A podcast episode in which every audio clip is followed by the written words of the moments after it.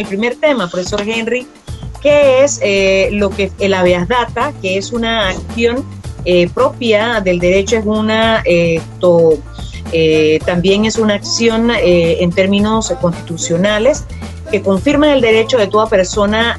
física o persona jurídica para solicitar y obtener información existente sobre su persona y de solicitar su eliminación o corrección si fuera falsa o estuviera desactualizada. Eh, en este sentido, todos somos, todos somos Meduca y hemos solicitado pues estas notas eh, cuestionarios, información que es necesaria, profesor Henry, no solamente para cuestionar lo que no se está haciendo, sino también para hacer los aportes, porque ese es nuestro interés como Federación de Trabajadores de Educación de Panamá. Así que estamos en ese análisis, profesor Henry, usted tiene eh, lo que es esto, las, eh, los dos documentos de data que presentamos en la Corte el día de ayer, miércoles 25 de eh, julio. Estas eh, data son correspondientes a las notas que giramos al Ministerio de Educación el 8 eh, de abril y el 12 de mayo, notas que no fueron contestadas. Este es un proceso que se esto, interpone una vez pasan por los 30 días y no hay esto, comunicación, no hay información este, dada por la instancia a la cual se le solicita. La ley de transparencia se lo exige que, o lo establece, perdón, que todos y todas tenemos derecho de tener información, de solicitarla hasta instituciones públicas eh, eh, oficiales como también a empresas. Así que, profesor Henry, para que nos comparta pues eh, lo que es parte de esto, de estas habeas data que presentamos ayer en la Corte 21 de julio. Sí, bueno, en relación a la nota del 12 de abril solicitábamos información sobre lo que es la provisión de agua, programa de cosecha de agua, limpieza y desinfección de los centros educativos. Eh, todo esto basado en lo que ya les había comentado anteriormente, que era la nota o la respuesta recibida por parte del Ministerio de Educación el año pasado. Eh, de hecho, hay preguntas importantes como por ejemplo cuáles fueron esos centros educativos seleccionados para este programa de cosecha de agua. Eh, igual, cómo están las condiciones de infraestructura de estos centros educativos seleccionados, sobre todo el techo, porque se sabe que, pues, que si vas a tener un programa de cosecha de agua, debes tener un, techo adecuado para eso. Eh, se le pregunta allí si esos techos tienen óxido, si tienen eh, eh, guano de palomas, porque todo eso va a incidir en la calidad del agua que se obtenga. igual se, se, le pregunta al Ministerio de Educación sobre lo que son las fechas, los costos, las empresas que realizarán estos trabajos, ¿ya? Y eh, importantísimo también determinar aquellos centros educativos que tengan más de 500 estudiantes, cómo se haría la limpieza de estos centros educativos, igual cómo se haría con los centros educativos que tienen menos de 500 estudiantes. Porque recordemos que tenemos trabajadores manuales, pero no son suficientes en los colegios los que existen. Entonces, es muy probable que aquellos colegios donde tengan menos de 500 estudiantes se pueda realizar esa desinfección de los centros educativos, esa limpieza por los trabajadores manuales. Sin embargo, cuando ya eh, sobrepasan los 500 estudiantes, estamos diciendo o estamos hablando de un personal mucho mayor y que eh, eh, es lo que entendemos, el Ministerio de Educación pretende o pretendía contratar empresas para esta desinfección. Entonces, en relación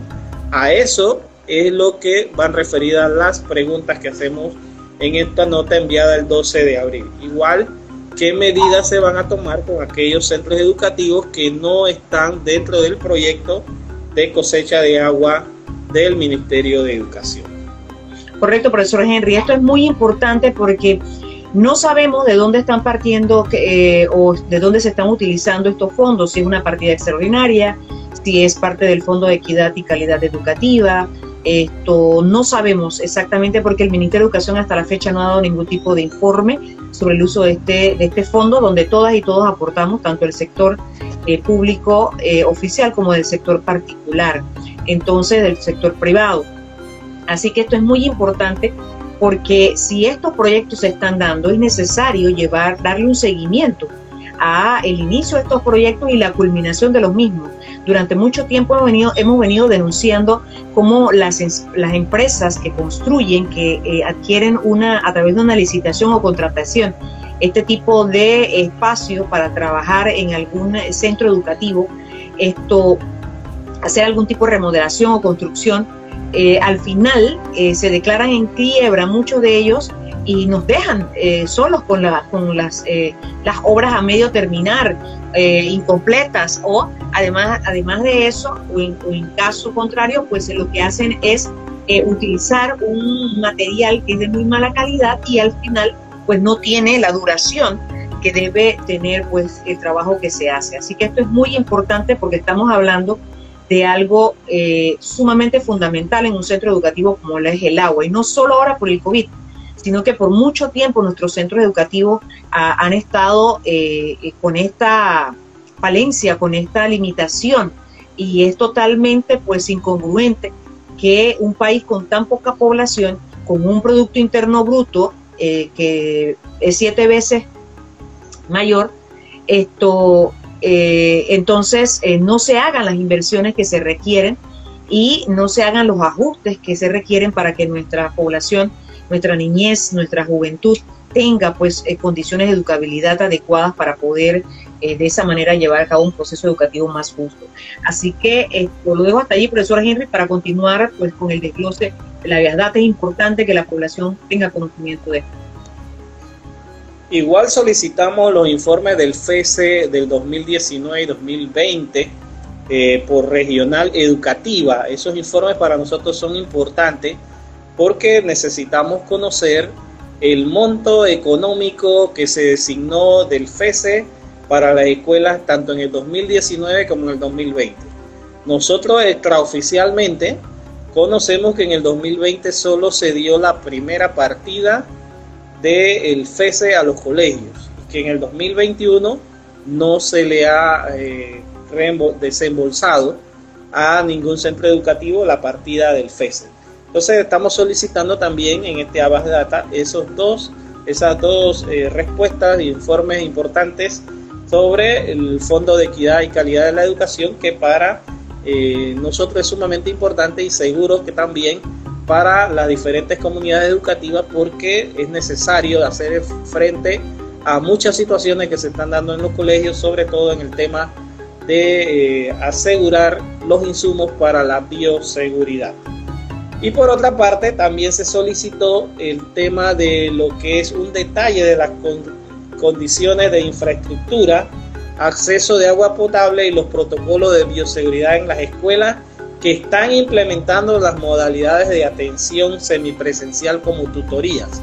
Queremos verificar con información, bueno, verídica, de que estas escuelas que están dando tutorías desde el principio cumplieron y están cumpliendo con lo que es el tema de las medidas de bioseguridad implementadas, por ejemplo, en la resolución 100 del 11 de septiembre de 2020 entre otras cosas, también se establece allí lo que es un formulario eh, de, eh, eh, donde se establecen las medidas de bioseguridad para la reducción de riesgo de contagio de la COVID-19. Entonces, también queremos saber si este formulario fue aplicado a todo el personal de las diferentes escuelas y sobre todo aquellas que empezaron con el tema de tutoría y las que han abierto hasta el momento. Sí, profesor Henry, y sobre todo porque, como bien señala usted, lo que ocurre aquí es que esas 400 y tantas escuelas que abrieron con tutorías, que nadie sabía nada, solo la ministra de Educación, esto, eh, ¿cómo, se, ¿cómo se reabrieron esas escuelas? Eh, si las se estuvieron exigiendo ahora con las 100 escuelas, ¿cómo esas escuelas se reabrieron? Porque hablar de tutorías no es como que si uno estuviese en un país y otro en otro país. El estudiante un país el, el docente o la docente en otro país. No, es presencial. Las tutorías son presenciales. Entonces, eh, ¿cómo se hizo esa reapertura de esos centros educativos? Y, no se siguió ningún tipo de, protocolo porque esto pudieron haber seguido alguno, pero ¿quién le dio seguimiento a esto? Y parte de seguir el protocolo indica que la, eh, digamos, la instancia con la idoneidad eh, para ello debe estar allí, primero antes de, y segundo en el desarrollo de la utilización de los espacios donde se está dando esas presencialidades, esas tutorías. Así que es, bastante, bastante, digamos, eh, curioso y más que curioso, eh, esto nos lleva a muchas preguntas por el hecho de que esto no es sino después de, las, de, los, de los señalamientos que hicimos, las propuestas que hicimos para que se diera una reapertura segura, todo lo que era necesario. Y esto, el cumplimiento de esa coordinación entre el Ministerio de Educación con el Ministerio de Salud. Así que importante esta información para verificar, porque mire, a casi dos meses estarse desarrollando esta reapertura con esa modalidad semipresencial que implica estar presente en las escuelas, entonces, eh, nosotros no tenemos ningún informe. la ministra de Educación jamás ha salido a dar informe cada 15 días o por lo menos el primer mes, cómo fue el desarrollo, eh, cuál era la, situación de las escuelas al inicio, cuál es la situación de las escuelas en estos momentos. Y ustedes podrán recordar que en el programa anterior estuvimos abordando la denuncia que hizo el, el representante del corregimiento del Arado en el área de la provincia de Panamá Oeste entonces, eso nos indica que realmente el Ministerio de Educación anda por un lado, las escuelas por otro, y eh, hay una total irresponsabilidad. Eh, el Estado no se está haciendo responsable de este desarrollo de la presencialidad. Así que esto efectivamente es importante tener esta información porque nosotros tenemos que estar vigilantes, nosotros tenemos que exigir como ciudadanía esto para que realmente esto se pueda velar por los derechos de todas y todos. Así que profesor Henry, si hay algo más que agregar dentro de este desglose de las aviadatas que entregamos el miércoles 21 de julio en la Corte Suprema. Sí, profesora, en relación a, ese documento que ellos debieron aplicar al personal de, la, de a toda la comunidad educativa, en relación a las enfermedades crónicas que tienen cada una de esas personas, también se le está preguntando al Ministerio de Educación qué medidas se van a tomar o qué coordinación se ha tenido con el Ministerio de Salud y la Caja del Seguro Social para eh, darle una atención pues, eh, que ameritan todas esas personas con enfermedades crónicas. Y sobre todo sí, pues si, si en algún momento tuvieron la COVID-19, sabemos que las secuelas que dejan pues son bastante graves y también hay que tener consideración con esos docentes, con esas personas que han tenido la COVID-19 porque la recuperación no es inmediata y efectivamente tienen entonces que dársele eh, un tratamiento diferente a, tanto a los docentes como al personal administrativo. Eh, también eh, nosotros preguntamos en relación a los comedores escolares. Recordemos pues que la gran mayoría de los centros educativos, sobre todo los de nivel primario, tienen un comedor escolar y que efectivamente también muchos de esos tienen fondos de diferentes programas eh, principalmente del Fondo de Equidad y Calidad de la Educación, ¿no? Entonces se le pregunta eh, cómo se implementarán entonces los comedores en el tema de que si regresamos a la semipresencialidad, ¿no? Si, si eh, la educación llega a ser semipresencial, ¿cómo entonces van a trabajar esos comedores escolares o es que el Ministerio de Educación continuará con los comedores escolares cerrados. Y preguntamos para tener un punto de referencia cuántos estudiantes se eh, beneficiaron de dichos comedores escolares en el año 2019. Eso, entre otras cosas eh, más relevantes, es lo que eh, está contemplado pues, en la primera nota del día 12 de abril, que tenemos nosotros reporte que fue canalizada hacia asesoría legal el día 14 de abril. Y hasta la fecha pues el Ministerio de Educación no ha dado respuesta por lo que la Federación de Trabajadores de la Educación de Panamá hemos procedido pues a presentar un habeas data para que se nos entregue la información requerida que debe ser de acceso público. Correcto, profesor Henry. Tenemos eh, derecho como parte de la comunidad educativa, tenemos derecho como ciudadanos y ciudadanas que aportamos a este país y que esto necesitamos esta información precisamente para velar eh, por los derechos de las y los ciudadanos que no se estén violentando. Y si se están violentando, esto hay que corregirlo, porque estamos en una situación muy difícil. Se ha prácticamente empujado la reapertura de los centros educativos sin las condiciones. Y era lo que advertíamos en un principio, que estamos de acuerdo y consideramos que efectivamente era necesario la reapertura frente a la exclusión de tantos niños y niñas del de, eh, el derecho a la educación en esta pandemia, pero no porque nosotras, nosotros, los docentes o los padres y madres de familia eh, no hubiesen hecho, no hubiésemos hecho lo necesario, sino porque el Estado negó, negó darle esa conectividad, negó hacer los procedimientos necesarios, tomar las decisiones necesarias para darle esa conectividad a los niños y niñas y hacer llegar el material donde no, había, no era posible la conectividad. Entonces, eh, es nuestro deber estar vigilantes frente a eso, porque eh, es lo mismo que la educación a distancia. Sí, hay tantos estudiantes en estos momentos que están recibiendo la educación, sí, pero ¿cómo la están recibiendo? Es una educación de calidad si antes, si antes que no había pandemia, no había una educación de calidad. En estos momentos con pandemia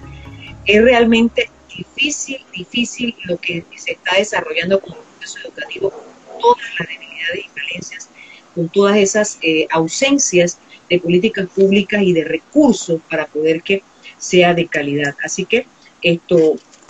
vamos a darle eh, continuidad, eh, seguimiento a esto eh, un trabajo pues continuo en la vigilancia de preservar los derechos de todas y todos. Ese es nuestro objetivo y por eso es que eh, debemos estar vigilantes porque esta información no se puede negar, es una información de conocimiento público. Bueno, profesora, entonces, y en relación al segundo Avias Data, eh, efectivamente se presentó dicha nota el día 18 de mayo, déjenme buscar la fecha exacta para estar para el día 18 de mayo. Eh, nosotros presentamos una nota al Ministerio de Educación donde pedíamos eh, explicaciones con respecto al decreto ejecutivo 435 del 13 de abril de 2021. Recuerden que este decreto es el que modifica el decreto 25 de enero del 2021 eh, que establece pues lo que es el calendario escolar y la modalidad y todo lo demás, ¿no? Entonces tenemos interrogantes importantes que hacerle al Ministerio de Educación porque sí eh, sentimos pues que el decreto deja algunos vacíos y que es importante pues que esto se aclare. Y le solicitamos al Ministerio de Educación que nos aclare eh, en qué consiste el plan de retorno seguro mencionado en el artículo 2, numeral 2, del decreto 435 del 13 de abril de 2021 y cuáles fueron los criterios para elaborar este plan. Eh, también, en relación al mismo artículo 2, en el numeral 5, se refiere al consentimiento de los acudientes y en qué consiste este consentimiento, o sea, que en qué eh, obliga a los acudientes que firmen este documento y también cuál es eh, el fundamento legal que el Ministerio de Educación tiene para la elaboración de dicho documento y que efectivamente pues el padre de familia al eh, firmarlo puede pues eh, queda comprometido con una serie de cosas como por ejemplo el tema de asegurar el transporte de los estudiantes seguro de la casa al colegio y viceversa. Igual eh, debe asegurar también que consuman sus alimentos antes de entrar al colegio para evitar retirarse las mascarillas, ¿no? Entonces solicitamos eh, el requisito legal, el fundamento legal en el cual basan esta, este, este, esta solicitud a los padres de familia, ¿no? Eso eh, inicialmente en el habeas data que estamos presentando. Y con relación a lo dispuesto en el artículo 4, de cuál será el criterio para definir si se monitorea un corregimiento entero o no, o solo la comunidad, qué rangos de incidencia epidemiológica han definido el MINSA y el Instituto Gorga para la reapertura del centro educativo. Bueno, en relación a eso, recordemos que el, Instituto Gorga ya sí nos, nos respondió diciendo que no ha habido una coordinación, nunca el Ministerio de Educación lo ha contactado a ellos para que eh, de alguna manera los asesore o los ayude con lo que es el tema de eh, los rangos epidemiológicos, ya sea en los colegios o en las comunidades, los corregimientos donde están ubicados dichos centros educativos. Eh, también establecemos aquí en este Avias Data si los supervisores han recibido algún tipo de capacitación. Preguntamos al Ministerio de Educación si han recibido algún tipo de capacitación en cuanto a lo que es eh, el tema de medidas de bioseguridad. Este es un tema delicado porque sabemos que los, supervisores no son especialistas en el área eh, de salud, mucho menos en el área de bioseguridad. Y esto, por eso necesitamos saber si el Ministerio de Educación le ha dado algún tipo de capacitación a dichos supervisores que son los que están encargados a, bueno, a velar porque las condiciones de bioseguridad se den en cada centro educativo. Correcto, profesor Henry. La idoneidad para llevar a cabo funciones tan, pero tan delicadas como es el tema del de, eh, cumplimiento de las medidas de bioseguridad y también el tema de eh, lo que es el control epidemiológico, el monitoreo que debe realizarse y que efectivamente no está definido dónde. Entonces, como a dos meses de la reapertura, eh, más de 400 escuelas abiertas con eh, tutorías y más de, ya bueno, ya casi 500 escuelas esto con una semipresencialidad, eh, haciendo pues eh, llevar a las escuelas a los docentes y a los estudiantes sin agua, sin recursos, sin, sin comedores, sin alimento, sin insumos. Entonces, como ni siquiera el tema de lo que es el monitoreo epidemiológico se ha asegurado y esto nos indica que realmente hay una total, total irresponsabilidad eh, de parte de las autoridades, de parte del gobierno central, de parte de la ministra de Educación. Es decir, la administración Cortizo Borday de Villalobos, que en primera instancia tenía que habilitar las escuelas, pues es lo que no ha hecho. ¿sí? Entonces, esto es sumamente, sumamente delicado. Esta no es eh, una acción caprichosa. Eh, nosotros necesitamos proteger nuestros derechos porque el Estado no lo está haciendo a través de los gobiernos. Entonces, por eso es que es necesario conocer esta información para que cada, una, cada uno de nosotros dentro de la comunidad educativa ejerzamos ese papel, hagamos la presión necesaria, exijamos la información necesaria. Y, profesor Henry. Igual, con toda igual preguntamos. Sí, adelante, adelante. Igual,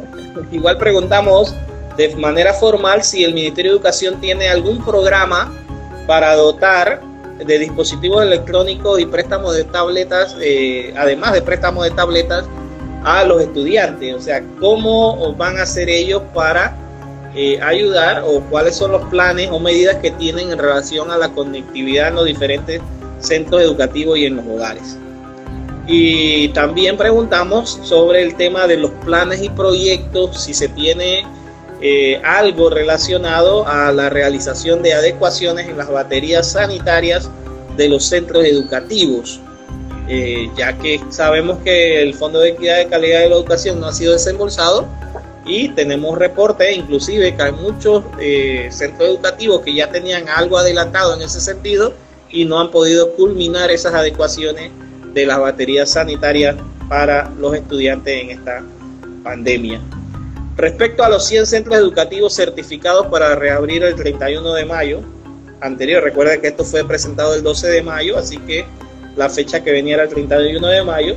¿qué criterios científicos se utilizaron para definir o para seleccionar estos 100 centros educativos? ¿Cuáles son los rangos de incidencia de la COVID-19 en cada una de las zonas escolares donde están ubicados los centros educativos? Si cuentan estos centros educativos con agua potable y de qué fuente o de qué acceso eh, reciben el agua potable dichos centros educativos. También preguntamos sobre las condiciones sanitarias de las baterías, de las baterías sanitarias en dichos centros educativos. Si estos centros educativos, estos 100 centros educativos, tienen los insumos de limpieza y protección personal eh, para cumplir con los protocolos de bioseguridad durante todo el año escolar restante. Sí, correcto, profesor Henry. Entonces, ¿cómo, cómo se explica, eh, bueno, toda la ausencia de, todos estos recursos, toda la ausencia de todas estas medidas eh, que debieron cumplirse desde, desde, el inicio, ¿no? Debieron tenerse allí para poder dar, eh, hacer la reapertura de los centros educativos. Así que aquí ya estamos llegando más o menos a los mil y tantos centros educativos abiertos, unos con tutorías y otros que están en la llamada, eh, llamada modalidad semipresencial. Terminó, profesor Henry, con eh, el desglose de las, de las avias datas. Sí, falta el punto C, donde, que es también sumamente importante. Pensamos que deben ponerle mucha atención los compañeros que están ahora mismo en el live eh, que se refiere a las condiciones laborales y las realidades administrativas de cada centro educativo. Solicitamos, por lo tanto, nos respondan las siguientes preguntas. Eh, ¿Qué mecanismos se aplican actualmente para facilitar opciones de traslado de funciones para docentes con familia en condición de discapacidad y sobrevivientes de la COVID-19 con secuelas físicas que requieran cuidados y dependen del o la docente? También se eh, pide un informe detallado con la cantidad de directores titulares por regional educativa. Se solicita un informe detallado de las líneas de atención mental, de salud mental, habilitadas durante la pandemia. Queremos saber los casos atendidos y qué tipo de seguimiento o tratamiento se le ha dado a estos casos eh, que ha presentado la comunidad educativa. Eh, y finalmente estamos solicitando un informe detallado de la cantidad de docentes a quienes se le adeuda salario, ascenso de categoría y otras remuneraciones. Sabemos que tenemos múltiples compañeros esperando hace mucho tiempo se le cancele sus deudas y no hay manera, a pesar de que sabemos se pidieron préstamos millonarios eh, y que eh, no se ha cumplido pues con esto. Finalmente, el tema de los gabinetes psicopedagógicos. Preguntamos eh, cuántos hay por regional educativa, eh, cuáles son el tipo de demanda que ha tenido ahora mismo en pandemia y qué criterios se utilizan o utilizarán para la creación de nuevos gabinetes psicopedagógicos y cómo se mide, eh, mide perdón, el criterio de la demanda.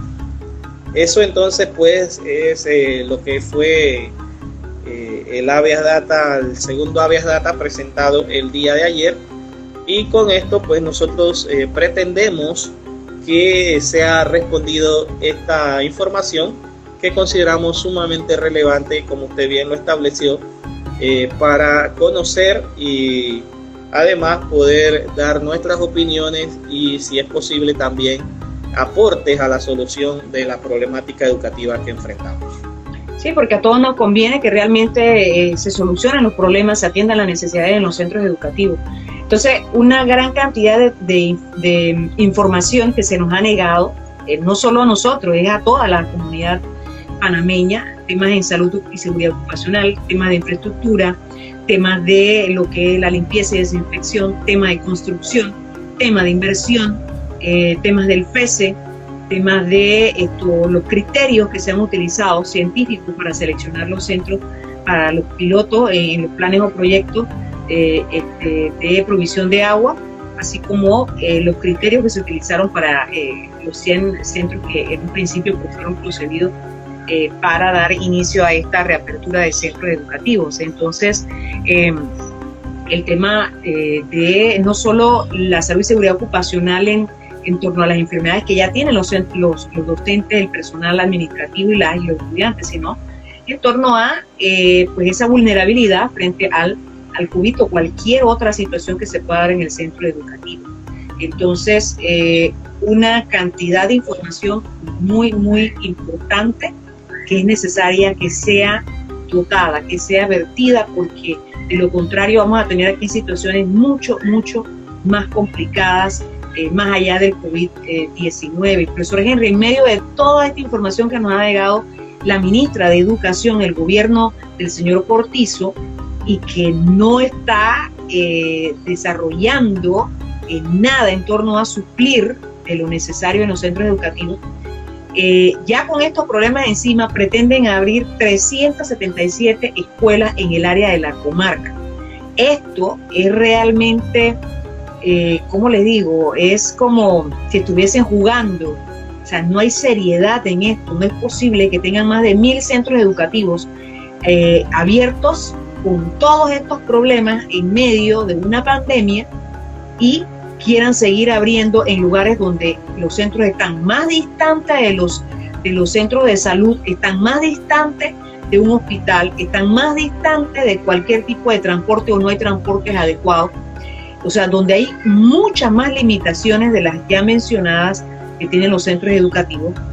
y que esto pues va a complicar la situación en el área. Además, profesor Henry, de extralimitaciones por parte de supervisora y sobre todo eh, en la zona 11, que hay una supervisora que, esto, bueno, de alguna forma está obligando a algunas cosas, se está tomando, abrogando el derecho frente eh, eh, o por encima de que existen directores encargados de los centros educativos. Recordando que las funciones de los supervisores y supervisoras están contempladas en el decreto 100 y que en un centro educativo la autoridad máxima eh, es el director o directora, que los supervisores son una, un enlace, son una conexión entre la zona, los centros educativos y la regional, la regional de educación para precisamente ventilar las situaciones que hay que corregir, arreglar, suplir, mejorar. Eh, eso es importante porque esto Realmente hay una situación eh, bastante eh, difícil en esta área. Ya veníamos denunciando el programa anterior, si no me equivoco, el hecho de que eh, hubo docentes que se quedaron varados por un par de semanas en el área sin agua, sin medicamentos, sin alimentos, porque no se fueron a buscar en el momento que tenían que ir a buscar. Entonces, ¿quiénes somos nosotros? ¿Quiénes son los docentes, la y los docentes? que tenemos un deber de estar en los centros educativos, aunque nos caigan encima, aunque sean clústeres de contaminación de COVID-19, aunque nos produzcan otras enfermedades o aunque produzcan algunos accidentes, incluso pues no solo las enfermedades, sino la muerte para nosotros y el resto de la comunidad educativa, que nos obligan a ir a los centros, pero entonces luego nos dejan como eh, pues cualquier mueble, cualquier material que es depositado en un área como si no fuéramos seres humanos. Un trato totalmente denigrante para la profesión docente. Esto no puede continuar así, es necesario pues eh, que de alguna manera eh, se pueda llevar a cabo eh, algún tipo de apertura, de diálogo negociación en esta situación y se ponga un alto a esta extralimitación, en este abuso de poder en el área de la comarca no. Correcto, profesora. Y, lo más lamentable es que aquí no hay gremio docente que alce su voz en defensa de los compañeros. Nosotros como Federación de Trabajadores de la Educación, recuerden que aquí están los dirigentes que le acompañamos en el año 2017, en el año 2007, 2008. Siempre hemos estado con ustedes, compañeros de área de difícil condición laboral y sobre todo los compañeros de la comarca Novi. Entonces, eh, siempre hemos pretendido pues que ustedes aprendan a defender sus derechos nosotros estamos con ustedes, les invitamos, próximamente tendremos eh, una asamblea de la Federación de Trabajadores de la Educación de Panamá para plantear todos estos temas,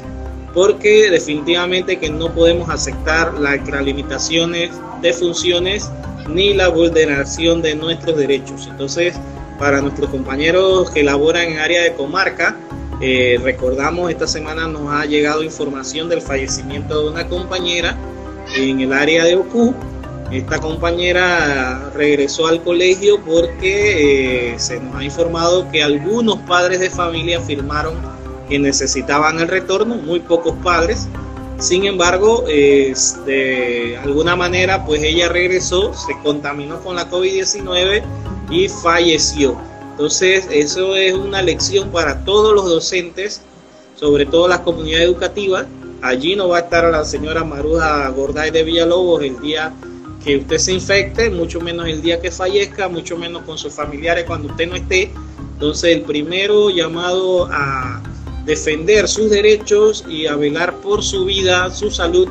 es usted. Así que eh, nosotros sí llamamos llamado a atención a aquellos compañeros que se han estado dejando pues, de alguna manera someter por estos supervisores y estos directores regionales cuando no hay ningún fundamento legal para esta situación. Así que desde aquí, la Federación de Trabajadores de la Educación manda su apoyo a estos compañeros y definitivamente que si usted tiene algún problema,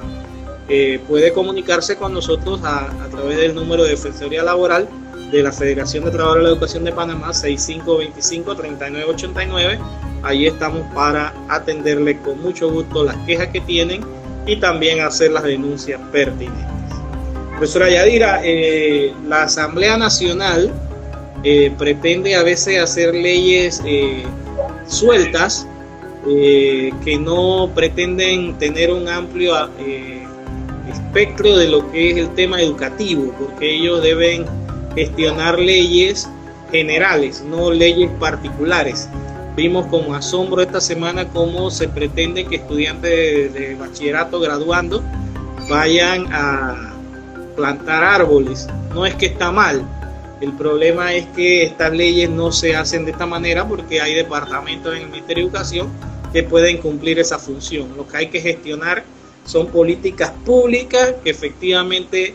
de raíz puedan cumplir con un cometido educativo y sobre todo en el tema educativo eh, hay que eh, gestionar a través de consensos con todo lo que es la comunidad educativa, los que estamos involucrados en el tema educativo.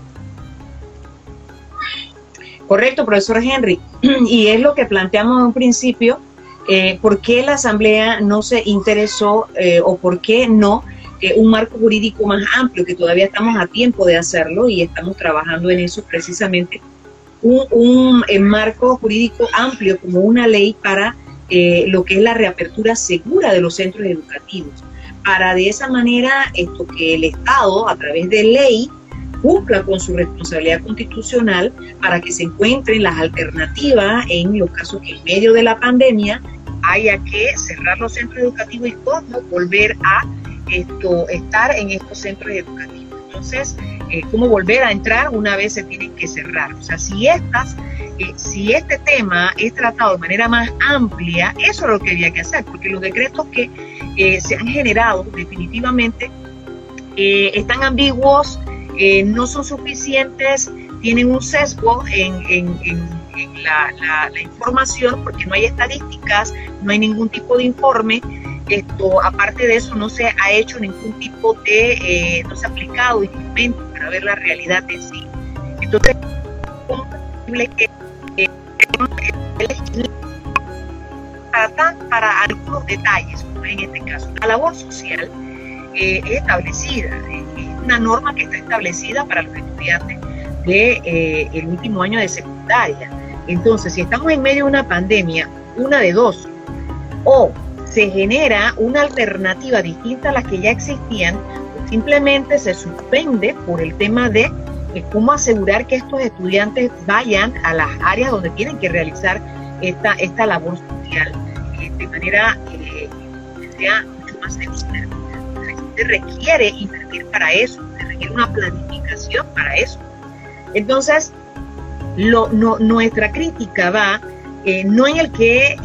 desde la Asamblea no puedan salir leyes para, leyes en educación, leyes que eh, mejoren la educación. Serían leyes para fortalecer la ley orgánica, leyes para eh, esto, digamos, suplir las ambigüedades o la ausencia de cosas que no, que no estén pues, dentro de la ley orgánica, temas que no han sido concebidos, que no fueron concebidos en la ley orgánica pero no puede ser que se estén, eh, recordamos hace poco, eh, se eh, crearon dos, tres materias desde una ley. Existe en la rectora de la educación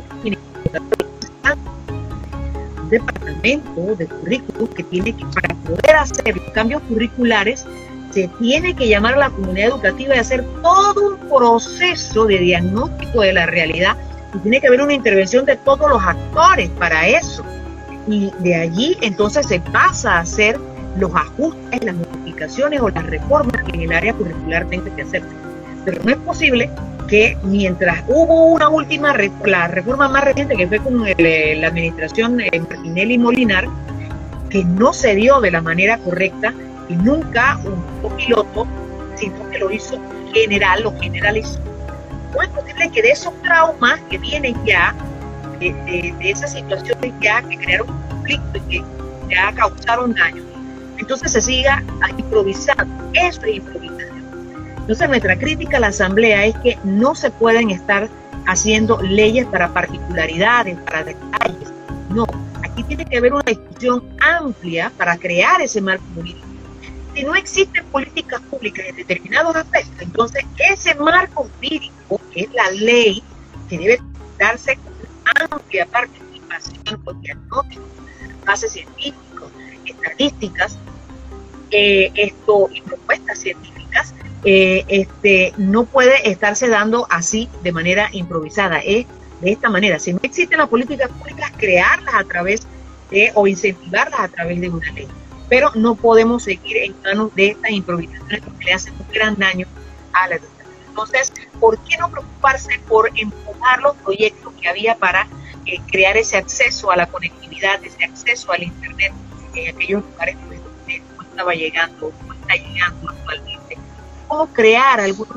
cómo crear eh, algunas alternativas frente a una crisis económica con tantos desempleos? Porque hacia allá es como, como cómo ayudar a la comunidad que le haga frente a una moratoria que no es moratoria que, en realidad no es una solución eh, integral a esa necesidad de frente a la Por allí va nuestro planteamiento y que todavía estamos a tiempo de eh, discutir un marco amplio en el que pueda frenar esta improvisación del Ministerio de Educación hace daño y causa trauma y proceder entonces a que este eh, marco político más amplio sí le dé esta a esta de la. Porque en algún momento se tendrán que abrir los centros educativos en su totalidad. No podemos seguir con las escuelas cayéndose, con las escuelas con problemas, porque no se ha hecho nada para verlas evitar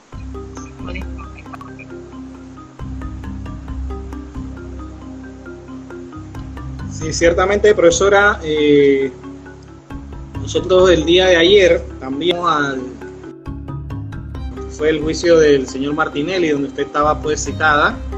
Nosotros decimos que continúa el show, ¿no? El show mediático de, de la clase política panameña. Pero aquí el tema que queremos traer es la revictimización de su persona, ¿no? Porque efectivamente, pues lo hemos hablado en otras oportunidades, eh, a una persona que no se le permite ser querellante,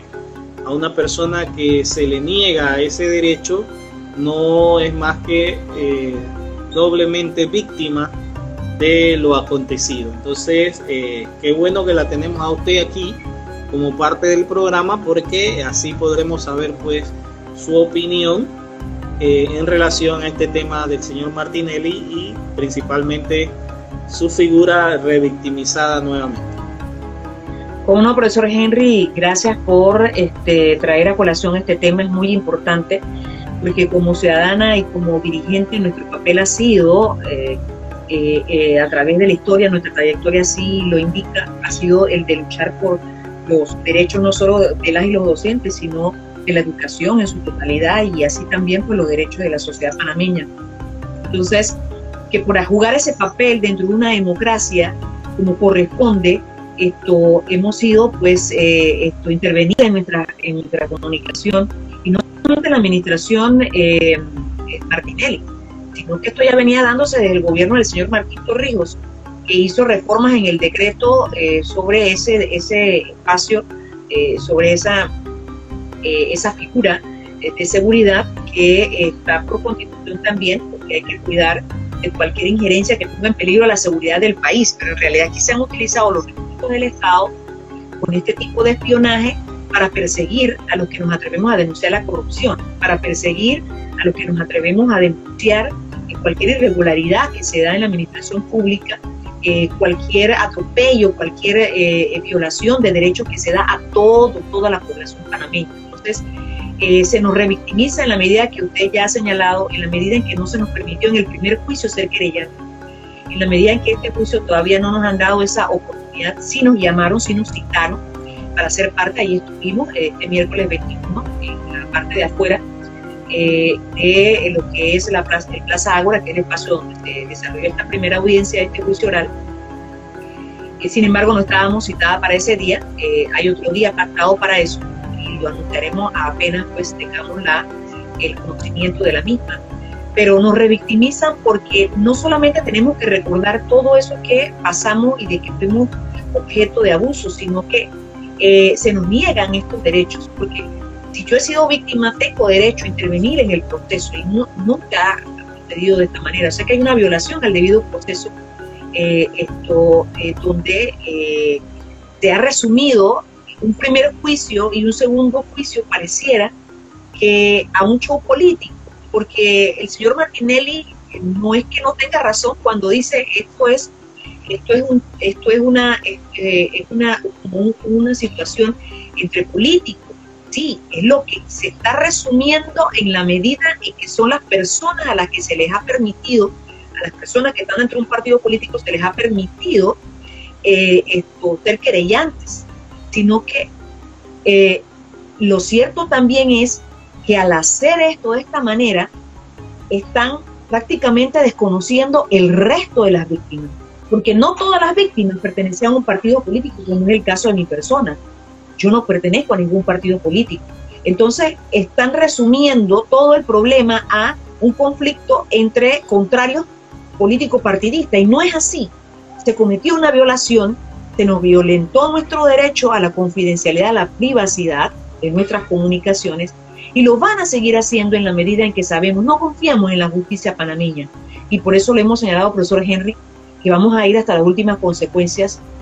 vamos a llegar hasta la Corte Interamericana, pero aquí hay que sentar un precedente. Que no sean utilizados estos espacios de supuestos juicios para un show político, para de alguna manera restarle en un proceso de participación política que quiera tener el señor Martinelli, o no. Y no es que lo estoy de esta manera eh, digamos, eh, justificando. No, aquí se cometió un delito durante su administración. Él presidía el Consejo de Seguridad, igual que el resto de los presidentes en este país. Entonces, no puede ser que aquí no se juegue el papel que debe jugar el Ministerio Público en esa vía. Hacia allá vamos, a que se trabaje con transparencia, se respete el debido proceso y que a las víctimas nos permitan ser que a las víctimas se nos permita que, ejerzamos nuestro derecho. Entonces vamos a ir hasta esta justicia internacional porque se nos está vulnerando el derecho y, se está jugando eh, con eh, el fondo real. El fondo real es que se violentó la privacidad, pero ha quedado en un show político. De manera, profesor Henry, que yo le agradezco pues, eh, este espacio para hablar de este tema, porque en la medida en que nosotros nos sentemos un precedente, en la medida en que nosotros nos juguemos este papel de reclamar el derecho a, defendernos como corresponde,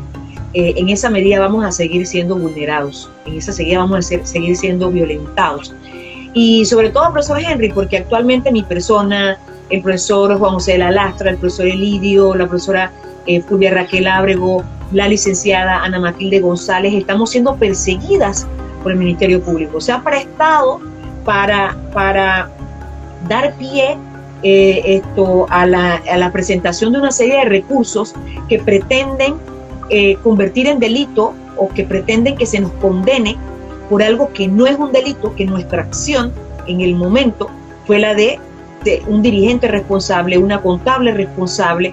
Eh, esa, eso es lo que realmente hay eh, en este sentido y se quiere convertir pues eso en un delito y esto no puede continuar. Se está utilizando las instituciones del Estado para una persecución política, para una violencia sistemática hacia las personas que nos atrevemos a denunciar la corrupción. Entonces, es sistemático. El señor Martinelli, el señor Varela, que también se dio durante la administración Varela, no nos cansaremos de hablar de, de cada uno de estos, de estos momentos, porque no se trata solamente de empujar al señor Martinelli, los demás presidentes también lo han hecho. Y, queremos recordar, porque sé que en otros momentos lo hemos planteado en estos programas, en el 2017, cuando estuvimos ahí al lado de eh, los compañeros y compañeras de la comarca Novebulé en la huelga de 71 días eh, eh, por, por justicia, por la vida, por la salud, ante la muerte de Marta y Tomás, totalmente desprotegidos en un área donde hay que invertir para mejorar las condiciones de las comunidades. Entonces, a mi persona se persiguió. Los wiki, eh, los, los Varela Leaks están allí, están allí y muestran conversaciones entre el presidente Varela, el ministro de Trabajo que en ese momento era el señor Carles, buscando la forma de cómo presionarme, de cómo hacerme daño, de cómo hacerle daño a algún familiar, eh, algún familiar de mi persona. Entonces, es sistemática esta violencia y en estos momentos, justo saliendo la administración Varela y entrando la administración Cortizo, Borday de Villalobos, se nos sigue persiguiendo. Yo soy sacada de la comisión que me gané con votos, eh, voto a voto en las cuatro provincias centrales, ese espacio para representar a las y los docentes, fui sacada de manera ilegal por una persona que no pasó ni por votos ni por un concurso, que es la ministra de Educación que fue puesta a dedo, y sin demostrar que yo cometí delito. Entonces es una violencia sistemática, es una persecución que hay política hacia nosotros por atrevernos a denunciar la corrupción. El profesor Henry, una vez más, pues eh, gracias por este espacio porque es importante que la ciudadanía lo conozca. Estamos siendo revictimizados en cada momento en que se utilizan las instituciones del Estado para de alguna manera callarnos, para afectarnos psicológicamente, para esto limitarnos, eh, coartarnos. Entonces, eh, eso es, hay una violencia sistemática, hay una persecución política. Exactamente, profesora. Nosotros también queremos recordar que a partir de esa huelga del 2017 empiezan los problemas en la Asociación de Educadores Veragüenses, porque efectivamente querían borrar a esa dirigencia suya, la dirigencia del compañero Juan José Lastra, secretario general en ese momento, y todos los que de alguna manera fuimos expulsados del gremio, eh, porque definitivamente no estuvimos de acuerdo con lo que se quería hacer con los compañeros de parte del gobierno del señor Varela. Y luego, pues ustedes pudieron observar cómo un presidente asiste a una asamblea convocada por un gremio, algo jamás visto, ¿no? Y eh, bueno, ¿qué más eh, función eh, que hacer ver a, los agremiados de AEBE, pues que efectivamente sí existe una conexión entre eh, las personas que dirigen el gremio, de alguna manera, pues en esa asamblea de ese, en ese lugar, y lo que es el partido que actualmente gobierna el país. Así que eso, esto es para que los compañeros pues analicen, reflexionen, definitivamente que esa siempre fue la aspiración de la partidocracia panameña, puesto que en 15 años no habían podido pues entrar a lo que era eh, la Asociación de Educadores Veragüenses. Así que compañeras, como no, hay que sentar un precedente y si es necesario, como usted bien establece, ir hasta la Corte Internacional eh, para que se haga justicia, pues nosotros estaremos también allí acompañándolo como es. Gracias. Eh, bueno, y ya para finalizar el programa, tenemos dos, dos temitas más eh, de la realidad nacional, porque la partidocracia y sobre todo el gobierno que nos dirige continúa prácticamente regalando el país. prácticamente son acciones que la gente o las personas no se no comprenden, como por ejemplo se dio un derrame de algún tipo químico en eh, la minera Panamá la semana pasada y como el ministro de Ambiente de apellido Concepción en una entrevista televisiva no dio ningún reporte de este derrame, sino hasta que se eh, eh, dio en redes sociales la denuncia. Y prácticamente la versión que se tiene es la versión de la compañía, porque la verdad no existen funcionarios de ambiente eh, en esta región que pueda pues eh, dar la opinión de lo que es eh, el Ministerio de Ambiente que realmente debe salvaguardar y velar por los recursos allí naturales. Igualmente también el día de ayer, ojalá lo puedan buscar en TVN Paz, hay un reportaje sobre lo que ya habíamos planteado anteriormente de lo que son las tierras nacionales cedidas a Panamá por y que Panamá por alquila a otras compañías eh, facturando pues una gran cantidad de millones y no eh, aporta nada de esto al fisco nacional eh, y realmente eso no fue para eso no fue que se le cedió esas tierras a Panamá por sino que se le cedió para que ellos pudieran hacer un desarrollo portuario de otro tipo pero no lo que están haciendo actualmente es bueno, alquilando estas tierras a otras compañías. Entonces, esto eh, nos, eh, nos, dice pues cómo realmente está actuando de manera lamentable este gobierno, cómo actúa la Contraloría General de la República diciendo que la compañía Panamá Por cumplió con todos los requisitos cuando hay evidencias claras de que nunca fue así, compañera. Cero transparencia y ningún tipo de control en el tema de los fondos públicos y las, las transacciones o negociaciones que se están dando con el Estado definitivamente necesitamos, necesitamos luchar por una constituyente para cambiar lo que tenemos como Estado, para que los gobiernos en manos de un presidente no sigan teniendo excesivos poderes para tomar estas decisiones como lo están haciendo. Acabando con el ambiente, exponiéndonos más a enfermedades y pues toda una serie de daños que son irreversibles. Así que hacia allá tiene que ir pues, nuestro camino de, lucha, una, destituir todo lo que hay de fundamento para poder hacer posible la, corrupción y esto constituir un espacio de transparencia donde se respeten los derechos de todas y todos.